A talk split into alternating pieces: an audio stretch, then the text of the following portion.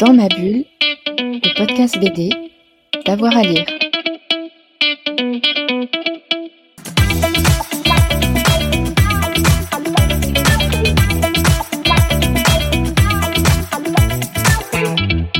Que trouve-t-on dans la bibliothèque idéale de Léa? Alors, euh, déjà, euh, je pense qu'on y trouve euh, euh, Une vie de famille agréable de Antoine Marchalot. Et euh, c'est une BD qui m'a fait euh, me rouler par terre de rire. Euh, C'était vraiment très très drôle. Et en même temps, euh, enfin, du coup, à la fois dans l'histoire, c'est très très très drôle et très inspirant. Aussi en termes graphiques, euh, je trouve que c'est hyper malin. Il y a beaucoup de de choses qui sont hyper fortes, qui passent par, le gag graphique en fait. et, et tout est en noir et blanc, donc c'est quelque chose auquel je suis aussi très sensible. Tout, voilà, ce travail autour de, personnages qui ressemblent à rien, qui, font, ont des expressions hy- hyper drôles.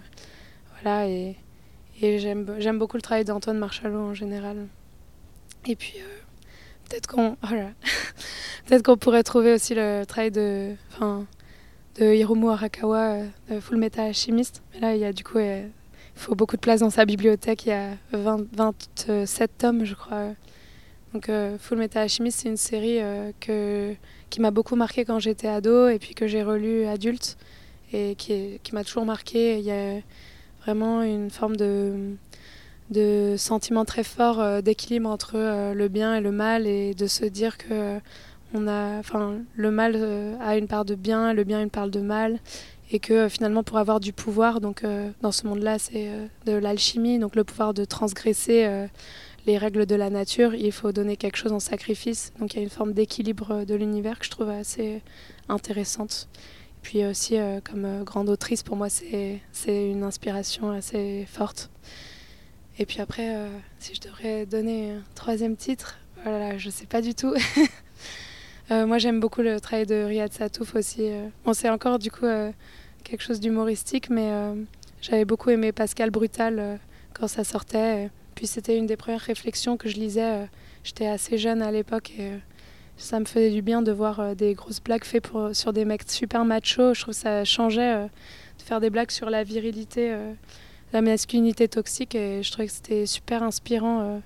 que ce soit aussi fluide. Et puis j'avais beaucoup aimé Retour au collège aussi. Et puis maintenant je suis avec attention euh, la saga de, de l'Arabe du futur. Donc voilà, il y aurait ça, tout- toutes ces œuvres dans ma bibliothèque, je pense. Et tout à l'heure, vous nous avez parlé de votre passion pour le manga et de Tezuka. S'il fallait mettre un Tezuka, ce serait lequel?